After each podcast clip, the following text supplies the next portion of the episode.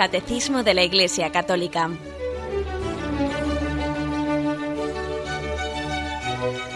Un programa dirigido por Monseñor José Ignacio Munilla, Obispo de San Sebastián.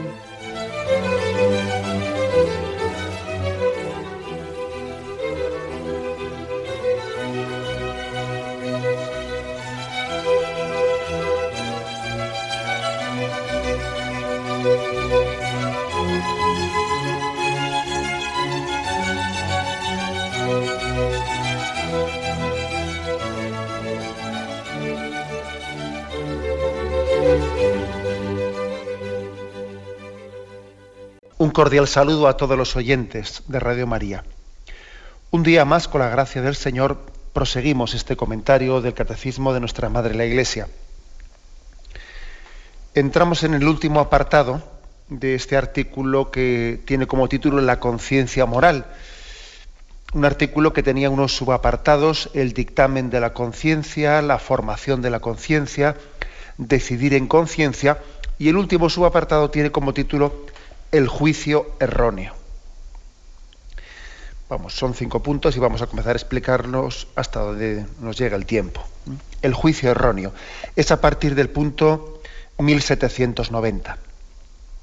Dice el primer punto. La persona humana debe obedecer siempre el juicio cierto de su conciencia. Si obrase deliberadamente contra este último, se condenaría a sí misma, a sí mismo. Pero sucede que la conciencia moral puede estar afectada por la ignorancia y puede formar juicios erróneos sobre otros, sobre actos proyectados o ya cometidos. Bueno, aquí lo que la primera afirmación que se hace es que nosotros tenemos una obligación de seguir lo que en la conciencia nuestra hemos conocido como verdad lo que aquí llama juicio cierto. Juicio cierto quiere decir que yo tengo certeza de eso. yo creo que eso es lo cierto, es lo verdadero. Aunque pueda estar equivocado, pero es lo que creo en mi conciencia, ¿no? El juicio cierto. Y tengo obligación de seguir eso que mi conciencia he conocido como verdad. Hasta el punto de que si no obrase así, si yo obrase contra lo que creo que es cierto, estaría pecando, eh, estaría condenándome a mí mismo, dice aquí. Esta expresión de condenarse, condenarse a sí mismo, bueno, pues viene como a, matizar esa especie de concepción que tenemos a veces de, del juicio de Dios, como si fuese una especie, mm, un dictamen exterior, ajeno a nosotros que en poco o nada tiene que ver con, la conciencia que nosotros tenemos de, nosotros mismos. Eh, sería eso una visión errónea, es decir, ese juicio de Dios, que ciertamente de la Sagrada Escritura, la revelación nos habla de un juicio, de un juicio en que compareceremos, ¿no? el momento de nuestra muerte, el juicio particular y el juicio final, en la resurrección final, ese juicio, ese juicio ante el tribunal de Dios, pues eh, en ese juicio lo primero ante lo que daremos cuenta será de, lo que hemos respondido ante ese primer tribunal de primera instancia, que es nuestra conciencia. ¿Mm? O sea, nosotros nos juzgamos a nosotros mismos, nos juzgamos a nosotros mismos porque ante nuestra conciencia nos hacemos inocentes o culpables. Bien, luego seremos juzgados ante Dios. ¿eh? ¿De acuerdo? O sea, Dios también nos juzgará de cómo, de cómo hemos sido fieles o no fieles a eso que, eh, que hemos conocido en nuestra conciencia como verdadero, como bueno, como malo. Pero sería un erróneo pensar que ese juicio de primera instancia que nosotros tenemos ante nuestra propia conciencia y ese juicio último y definitivo ante Dios son dos cosas desconexas que no tienen nada que ver una con la otra, ¿no? Sería falso tal cosa. Bien, por lo tanto, esta expresión eh, también es buena subrayarla. ¿eh? Si uno de nosotros obrase contra lo que en su conciencia él ve, ¿no? como cierto, como bueno, como verdadero, se estaría condenando a sí mismo estaría pecando contra la luz. estaría pecando contra eso que, que él entiende que es bueno y recto y verdadero. Incluso aunque se esté equivocando, porque ojo, se puede equivocar. Y en la Sagrada Escritura mm, viene un ejemplo que es bastante, bueno, más de uno, pero un ejemplo que es bastante claro.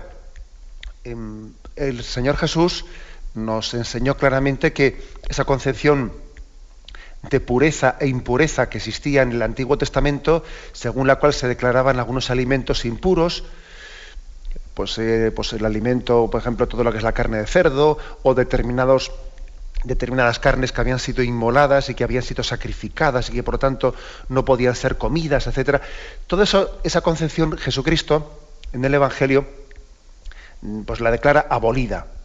La declara abolida y entiende que lo que hace puro e impuro no es lo que entra por la boca, sino que lo que sale del corazón, etcétera. Ahora bien, el ejemplo concreto, uno de los ejemplos concretos a lo que me estoy refiriendo, es que, bueno, pues había personas que, había también algunos cristianos eh, judaizantes o próximos a, o demasiado apegados a las tradiciones judías que seguían pensando, seguían pensando que comer ese tipo de carnes, etcétera, pues con que si sangre, que si, que si sangre de, de los animales y cosas por el estilo, pues que eso hacían impuro al hombre. Seguían pensando tales cosas. Entonces, claro, hay un momento de polémica en el que el Nuevo Testamento, las cartas de Pablo, etcétera, sale a colación este tema, y entonces se recuerda, ojo, que si ellos piensan, aunque tengan una conciencia desde luego errónea, porque no es verdad en absoluto, que es que comer esa carne o, esa sangre de esos animales haga impuro al hombre, pero si ellos piensan tal cosa y lo hacen, están pecando. Están pecando contra su conciencia porque están contrariando lo que en su conciencia han conocido como verdadero, aunque, aunque están equivocados, ¿eh? aunque no es cierto eso de que esa carne haga impuro al hombre, pero como ellos lo piensan, en la medida en que después no sean fieles a lo que creen en conciencia, están pecando. Este es un ejemplo concreto, ¿no? Pero como este ejemplo podríamos poner más de uno. ¿eh? Es decir, la conciencia, la conciencia puede estar equivocada, puede, haber formulado juicios erróneos ¿eh? sobre cosas ya realizadas o por realizar, puede tener juicios erróneos. Aún así, aún así, en ese caso, la conciencia moral pues tiene también la obligación ¿no? de, mm, de, seguir y de intentar ser fiel a lo que ha conocido como, como verdadero. Bien, damos un paso más. El siguiente punto, en 1791, dice, esta ignorancia, o sea, porque se refiere a esos, eh, a esos juicios erróneos, a esos juicios erróneos que a veces cometemos en la, conciencia, tenemos obligación de seguir siempre la conciencia. Pero también es cierto que la conciencia puede estar incluso afectada por ignorancia, por juicios erróneos. Esta ignorancia, dice, puede con frecuencia ser imputada a la responsabilidad personal. Es decir, puede haber juicios erróneos en los cuales uno no tenga culpa. Pero puede haber otros juicios erróneos que con frecuencia, dice, dice con frecuencia, ¿eh? Eh, son erróneos, de acuerdo, mi conciencia está equivocada, pero yo tengo culpa en esa equivocación. Dice así, así sucede cuando el hombre no se preocupa de buscar la verdad y el bien, y poco a poco, por el hábito del pecado, la conciencia se queda casi ciega en estos casos, la persona es culpable del mal que comete. ojo, que sería demasiado cómodo decir, bueno, mi, yo he buscado, yo he buscado la verdad y vamos, no, no, no sabía, o sea, no sabía o, no tenía conciencia de que, de que eso estuviese mal o lo que fuere, ¿no? Dice, ojo, que igual yo también tengo una responsabilidad moral. Dice, en no haber buscado la verdad y el bien en no haberme preocupado de una búsqueda, de una consulta, de una formación de conciencia, y entonces soy culpable en causa. ¿eh? Soy culpable, aunque igual puntualmente en el, en el, acto, el momento en que, en que he obrado mal, ¿no? en que he tenido un juicio, un juicio que no, que no es recto, ¿no?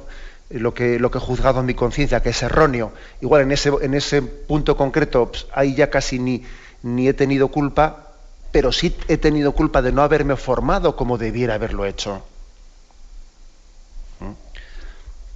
Pues, por ejemplo, es el caso de que, de quien, eh, por ejemplo, pues igual no va, no acude a la Santa Misa y además es que es que no le remuerde la conciencia, pues porque, bueno, porque sencillamente parece que no le, no le no ha sido educado nadie eh, le, ha instruido o esa persona no se ha instruido convenientemente en la importancia de la Santa Misa, en cómo el Señor nos dijo, haced esto en memoria mía, cómo nos alimentamos de su palabra y de su cuerpo, de su sangre. O sea, no se ha instruido en lo importante que es la Santa Misa para nosotros, ¿no? Ahora, em, ¿esa persona es culpable o no es culpable? Hombre, eh, ojo, si resulta que a esa persona nadie le predicó y, ella no ha sido culpable de, esa ignorancia suya, pues no será culpable de no ir a, Santa Misa el domingo.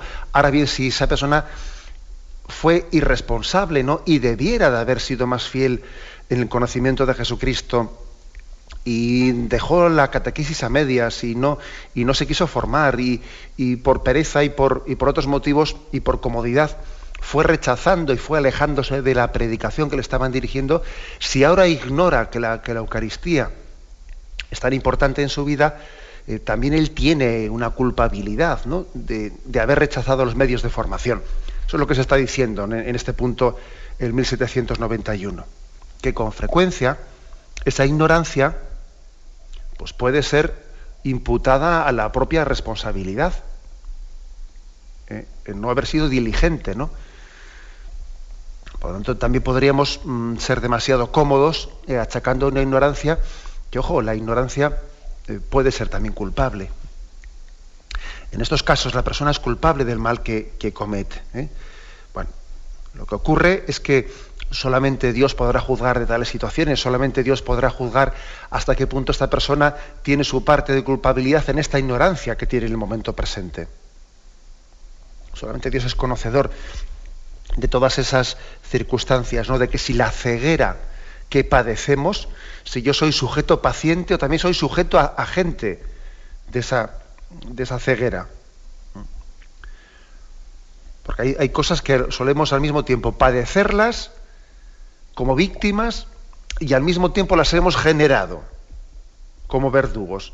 Y puede parecer es una contradicción, pero es que la vida, la vida nos lo demuestra muchas cosas las padecemos y al mismo tiempo las, hemos ido nosotros mismos provocando. Y luego somos víctimas de lo que hemos provocado. Bien, tenemos un momento de reflexión y continuamos enseguida.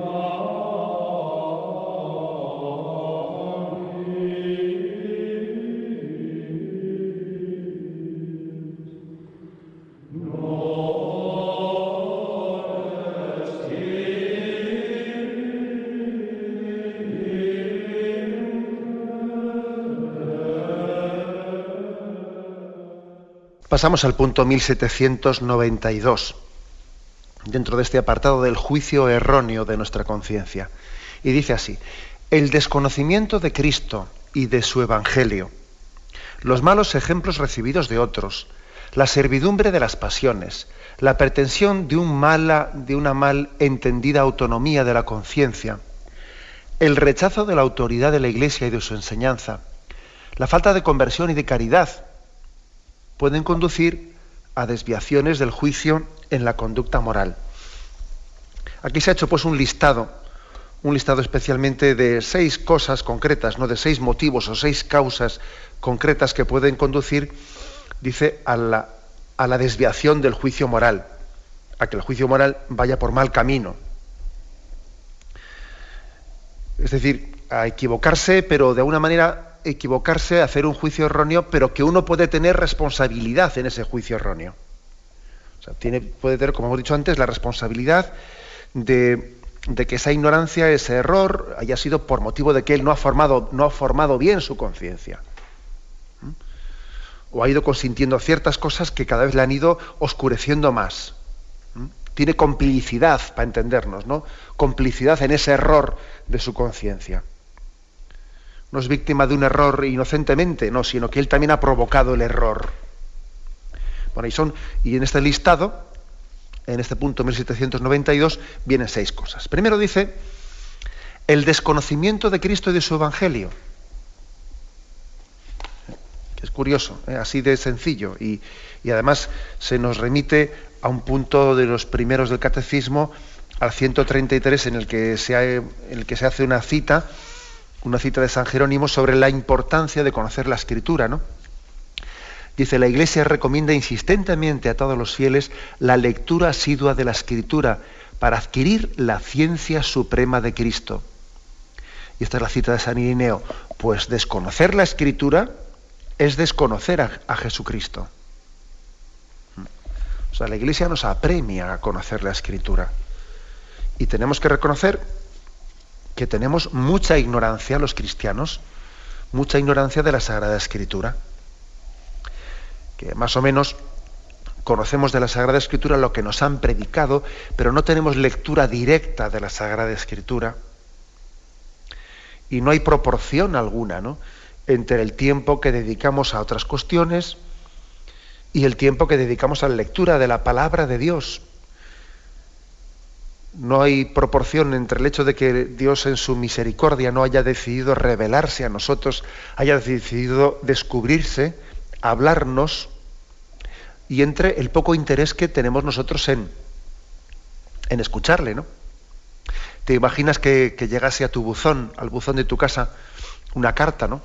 Una carta que está escrita pues, con un remite determinado de algún conocido tuyo, de esas cartas escritas a mano, ¿eh? que digo yo que cada vez hay menos, de las escritas a mano, y que tenga tu, tu nombre, ¿no? Y tú coges esa carta, la sacas del buzón, la pones encima de la mesa o, la metes en la estantería de tu cuarto o de, del comedor, y ahí pasa tiempo y tiempo y tiempo y meses sin que tú abras esa carta y leas lo que te decía ese primo tuyo o ese amigo tuyo. A que sería eso impensable que sería impensable que alguien te haya escrito una carta y tú ni la leas. Y dices, sí, ya la leeré algún día, sí, algún día de estos, a ver si el año que viene la leo.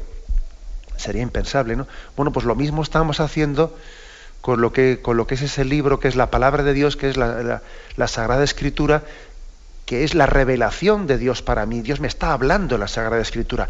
Y lo tengo, y la tengo puesta en una estantería de mi casa, vamos, sencillamente para que coja polvo ¿eh? y permitidme, perdonadme que ponga así un ejemplo tan incisivo, pero también es un poco para provocarnos y para hacer caer en cuenta de que hay una contradicción, de que tenemos también una, una dejación en que nuestra conciencia no está bien formada porque, porque tú fíjate, por ejemplo, el tiempo que hemos dedicado, que si a la tele, que si a novelas, que si no sé qué, no sé cuántos, y el poco tiempo que hemos dedicado a conocer lo que Dios nos dice en la palabra de Dios.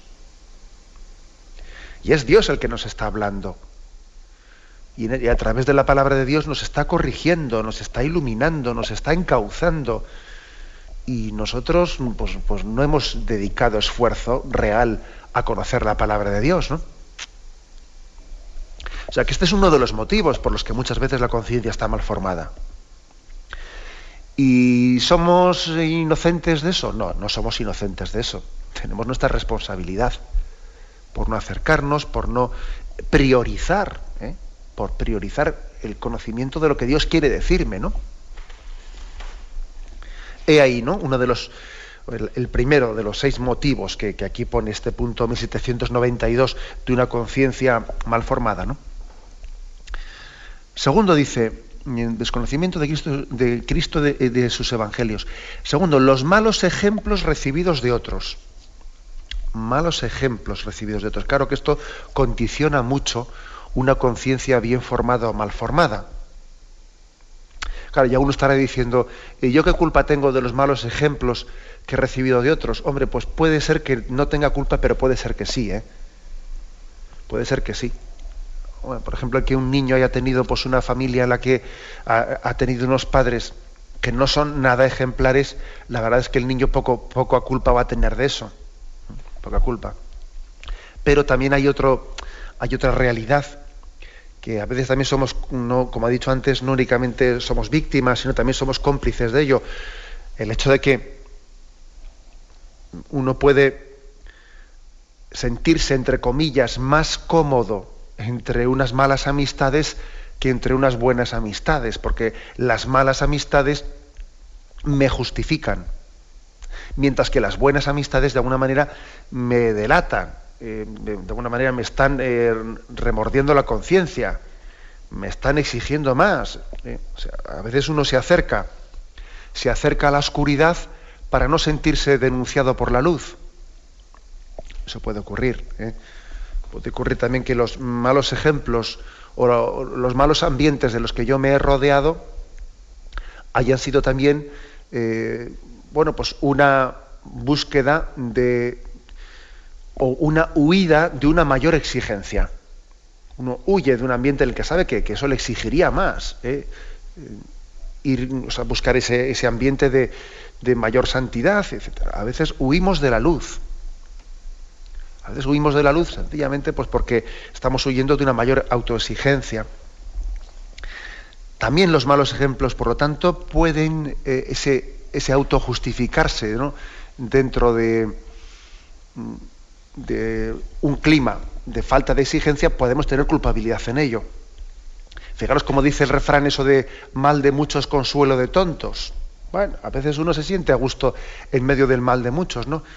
Es más, porque dice, si yo estoy, si yo tengo la camisa sucia y me junto en un ambiente en el que más o menos todo el mundo tiene sus manchones, ¿no? Pues hombre, paso desapercibido, pero claro, como me junte yo en medio de un ambiente que la gente va con la, con la ropa limpia y soy yo el que estoy ensuciado, pues ya vas a ver tú a ver cómo, cómo estoy llamando la atención. ¿eh? Ese es un, un misterio, ¿no? Que es verdad que los malos ejemplos de los que estamos rodeados nos están condicionando, pero al mismo tiempo también uno es responsable, ¿no? De buscar, buscar el ambiente, los hermanos, que de alguna manera le puedan reflejar el rostro de Dios. A veces nos buscamos el espejo, el espejo que, bueno, que en un momento determinado nos hace sentirnos menos, menos denunciados. Y uno busca un espejo, un determinado espejo en el que a veces se siente muy tranquilo diciendo, no, si los hay peores que yo. Y ya con eso parece que se siente tranquilo. El tercer punto que aquí también lo refleja. Dice, desconocimiento de Cristo y su Evangelio. Segundo, los malos ejemplos recibidos de otros. Tercero, la servidumbre de las pasiones. Se refiere, claro, eh, pasiones en el sentido mm, no, neutro de la palabra, sino se refiere a unas pasiones ya que están orientadas o están desviadas o puestas al servicio de alguna manera de, de una concupiscencia que nos, que nos conduce al mal. ¿Eh? unas pasiones que nos arrastran, pues por la debilidad de la carne, nos arrastran hacia el pecado. En ese sentido habla de servidumbre eh, de las pasiones. Y aquí lo que quiere decir es que, claro, en la medida en que no hayamos ido domando, ¿no? En la medida en que no hayamos ido conduciendo, mm, también mortificando eh, en nuestras pasiones, comenzamos también luego a ser arrastrados por ellas comienzan ellas a, a impedir que nuestra voluntad tenga el dominio y el señorío que debiera de tener. Y en vez de ser nuestra voluntad ¿no? la que conduzca, eh, pues parece que somos arrastrados por las pasiones. Y claro, y si eso se ha permitido durante mucho tiempo, en la medida en que se haya permitido durante más tiempo, luego hay menos dominio. Menos dominio. Pagamos una alta factura, ¿no? Pagamos un precio muy caro porque, por haber permitido ciertos hábitos que luego ya se convierten en servidumbres y en esclavitudes. Pagamos un precio muy alto por ello. Porque es como cuando el agua ¿no? pues ha, caído una y otra vez por un sitio, ha acabado haciendo un surco, un surco que es muy difícil que el agua vaya por otro sitio distinto, porque ya ha abierto camino y ha hecho un surco por ahí. ¿eh? Bueno, pues esa es otra, de las servidumbres. ¿no? Eh, por lo tanto, eso, eso está de alguna manera justificando nuestra conciencia, el hecho de que el agua no seamos dueños de ello. Hombre, no, explica una cosa, pero tampoco te justifica porque tú debieras haber sido, debieras haber conducido ¿no? esas pasiones debidamente y por el camino adecuado en su, en su momento. Y, también tienes tu parte de responsabilidad ¿no? en tener esos hábitos, esos hábitos mal adquiridos, ¿no? esos malos hábitos.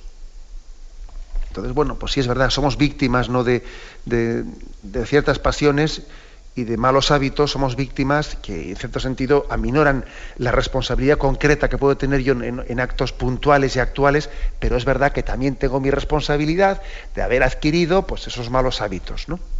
Bueno, hay otro, un tercer, un tercer aspecto. Un cuarto, dice servidumbre de las pasiones, la pretensión de una mala, de una mala entendida autonomía de la conciencia.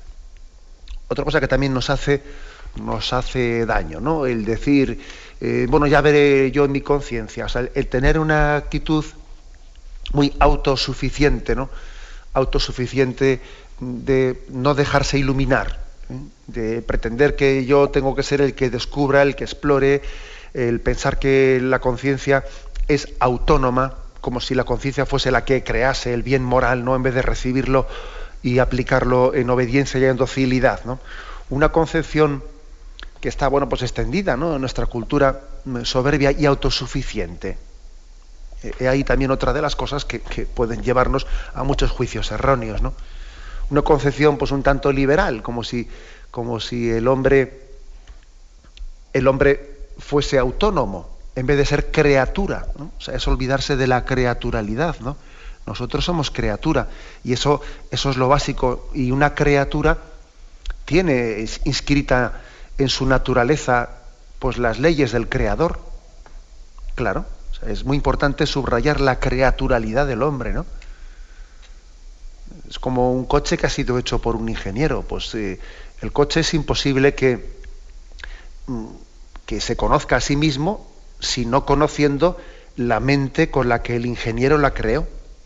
Yo no puedo conocerme a mí mismo y no puedo conducirme a mí mismo sino desde, desde esa eh, visión y desde esa finalidad y desde esas leyes con las que quien me creó y quien me, diseñó y me dio una, una, vocación en la vida, ¿no? Pues eso es lo que es la criatura. La criatura eh, no es autónoma, sino que tiene, tiene que partir de esa dependencia del Creador, ¿no? Y eso no le quita dignidad, no, todo lo contrario. Ser hijo de Dios y ser criatura de Dios eleva inmensamente nuestra dignidad, ¿no? Pero una, una tendencia pues, soberbia en nosotros parece que pone en competencia la dignidad del hombre y la sumisión a Dios, como si, como si en la medida en que tú te sometieses más a Dios y fueses más dócil y obediente a Dios, fueses menos tú mismo. Y es todo lo contrario. El hombre tiene más dignidad y es más él mismo cuanto más hijo de Dios es. Y más docilidad tiene a Dios. Uno de los goles más grandes ¿no? que se nos ha colado en esta cultura nuestra es contraponer como si fuesen, ¿eh? como si fuesen dos conceptos eh, que son, que son contrariados uno contra el otro, contraponer dignidad del hombre y docilidad a Dios o, sumisión a Dios. Y no, no es verdad. El mayor garante de la dignidad del hombre es Dios, nuestro Padre Dios. Él es el que garantiza al hombre Sin Dios no hay ni hombre. ¿eh? Sin Dios no hay ni hombre, ni, dignidad de hombre, ni hombre siquiera, ¿no? Bueno, pues he aquí otro, otro de los eh, aspectos, el cuarto, dentro de esta lista que en el punto 1792 se hace de cuáles pueden ser los motivos por los que vamos deformando nuestra conciencia, ¿no? O nuestra conciencia termina siendo errónea. ¿eh? El cuarto es este en concreto, la pretensión de una mala entendida autonomía de la conciencia. Tenemos un momento de reflexión y continuaremos enseguida.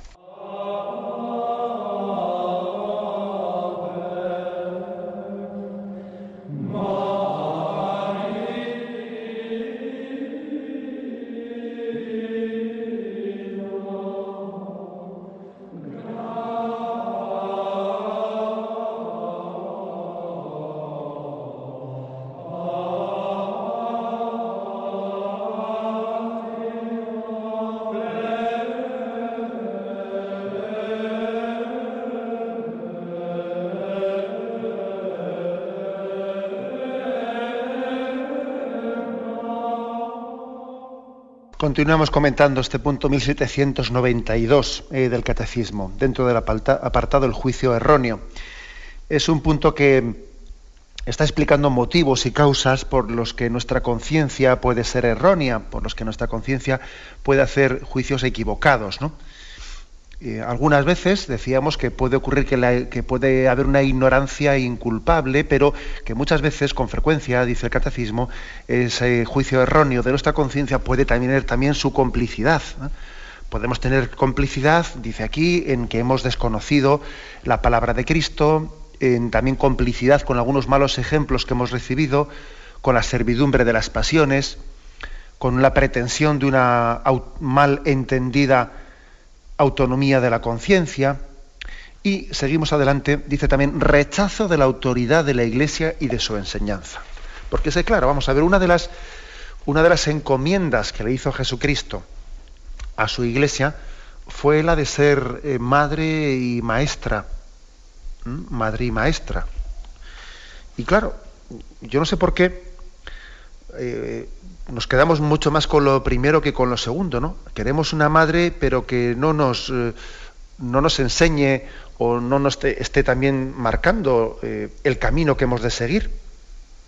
A veces recurrimos a la figura de la madre un, tonto, un tanto manipulándola, ¿no? Quiero una madre, pues, que me seque las lágrimas, que me dé cariño.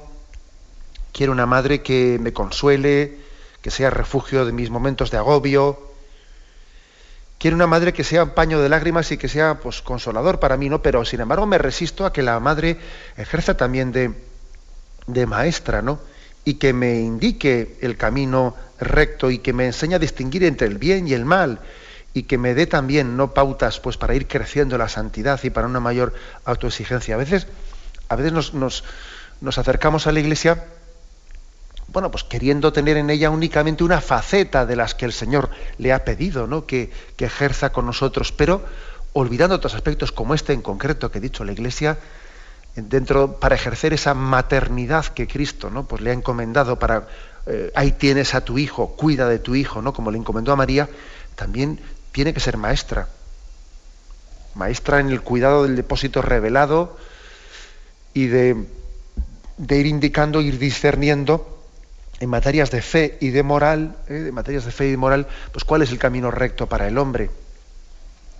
Y bueno, y por eso la Iglesia tiene que ir dando, iluminando, pues desde iluminando desde la luz del Espíritu Santo las realidades concretas que vamos, mm, vamos que, que hoy en día el hombre tiene que ir afrontando, ¿no? Y por ejemplo, pues la Iglesia para que los católicos puedan ir formando un juicio de conciencia eh, bien formulado y no erróneo, va iluminando distintos aspectos y, por ejemplo, actualmente pues, ha ido también formulando un cuerpo doctrinal sobre aspectos de bioética, pues que antes igual no eran necesarios porque esos temas ni siquiera existían ni estaban planteados, ¿no? Pero hoy en día la Iglesia tiene que hablar, por ejemplo, tiene que iluminar el aspecto de la bioética para defender la dignidad del ser humano desde su concepción, para defender lo que es un embrión, hablando, por ejemplo, y mostrando también a la luz de la revelación por qué ciertos aspectos son inmorales, como la clonación del ser humano, por ejemplo.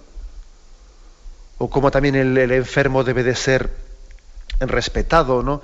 y tratado con dignidad en, esas, en las enfermedades terminales que pueda tener, etcétera.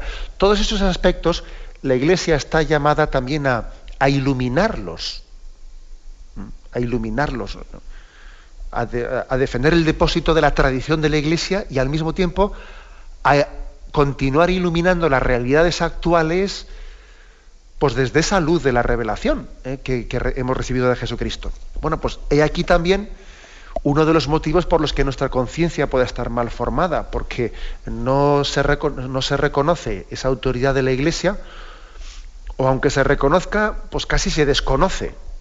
Pero claro, de poco me sirve que en teoría la reconozca si luego no hago ningún esfuerzo de acercarme y ver también lo que la Iglesia, por ejemplo, ha enseñado sobre estos aspectos de bioética, del respeto a la concepción del hombre, el tema de la eutanasia, etcétera. Hay una autoridad magisterial de la Iglesia que ilumina estos aspectos concretos ¿eh?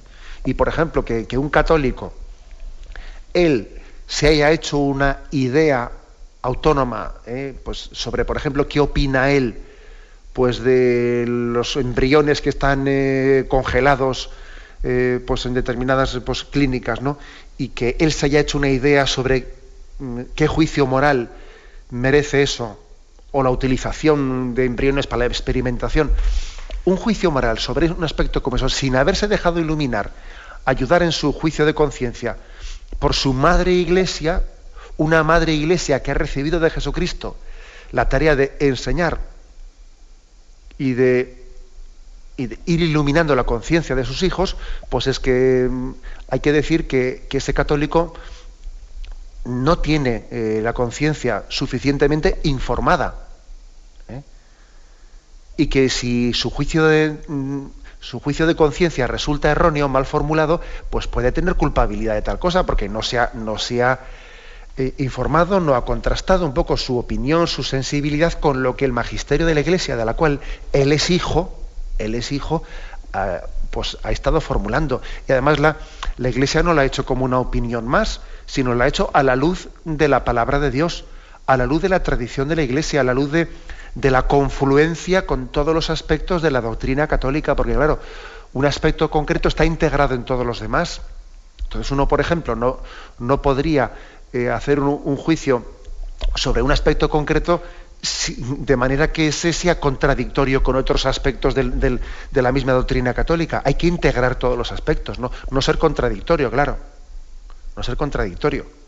No tener opiniones que no se casan para nada una con la otra, ¿eh? sino tener un cuerpo moral y doctrinal que sea coherente. ¿no? Bueno, pues para eso está el magisterio de la Iglesia. Esa es una tarea que ha recibido de Jesucristo. Y un católico tiene que recurrir a ese magisterio no como una opinión más, ojo, no como una opinión más, ¿no? Sino sintiendo que es, un, es para él una luz vinculante, le vincula, porque tiene esa autoridad del Espíritu Santo, una autoridad que el Señor ha prometido para su iglesia, ha ha prometido que no nos iba a dejar solos, yo os enviaré el Espíritu Santo, y Él llevará a su término todo lo que yo os he enseñado. O sea, el Señor prometió que el Espíritu Santo iluminaría su iglesia para ir completando eh, todos esos aspectos que, necesitamos ir eh, completando para que la conciencia esté rectamente formada. ¿no? Bueno, pues ahora, como os podéis imaginar, un cristiano, un católico, tiene que recurrir con, yo diría, con, con hambre, con sed, con deseo, ¿no? De conocer esa orientación, ¿eh? ese juicio vinculante de su madre iglesia para formar bien su conciencia. ¿eh? Y si no hacemos tal cosa, eh, pues, pues también tenemos culpabilidad. Y si ponemos al mismo nivel pues el juicio moral del magisterio de la iglesia con lo que diga fulanito y menganito como si fuese una opinión más, también estamos pecando, claro. Somos culpables de una malformación de nuestra conciencia.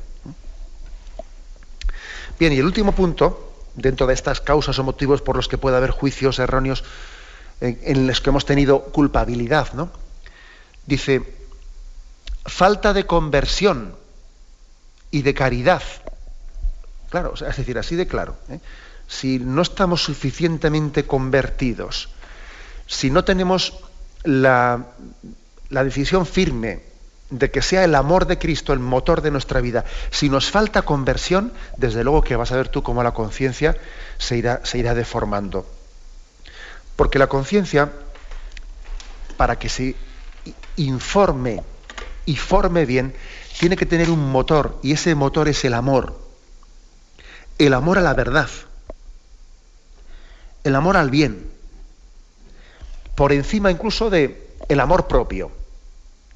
Y cuando uno no está suficientemente convertido, es decir, cuando su amor propio está por encima del amor a Dios y el amor al prójimo, pues es que es muy difícil que su conciencia la forme bien, porque irá buscando una conciencia que de alguna manera lo que le va a hacer es mm, pues excusarse y autojustificarse.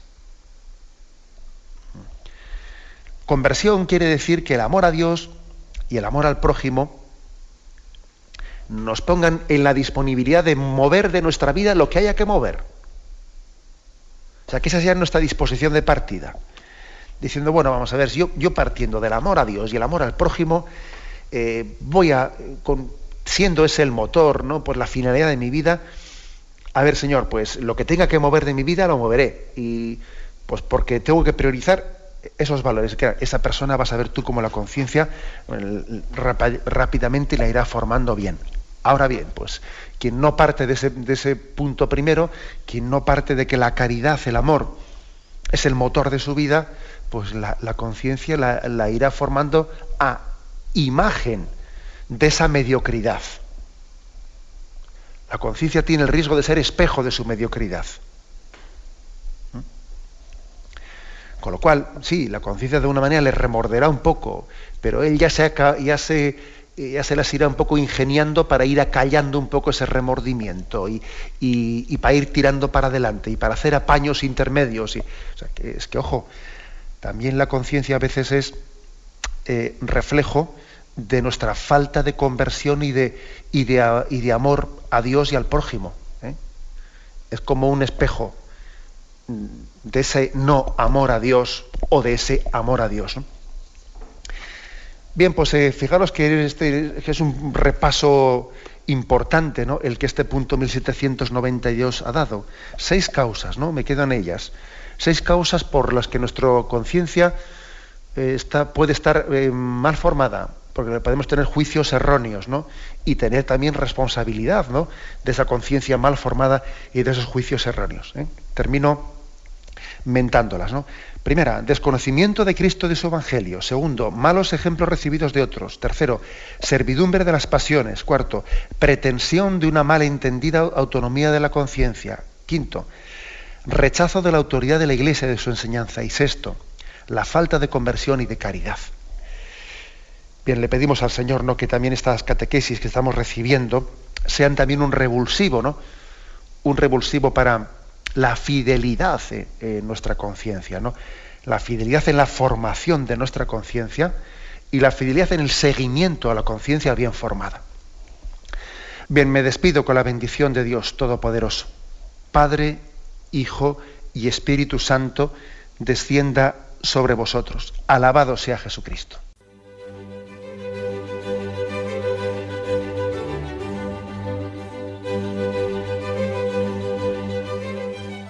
Finaliza el Catecismo de la Iglesia Católica, un programa dirigido por Monseñor José Ignacio Munilla, obispo de San Sebastián.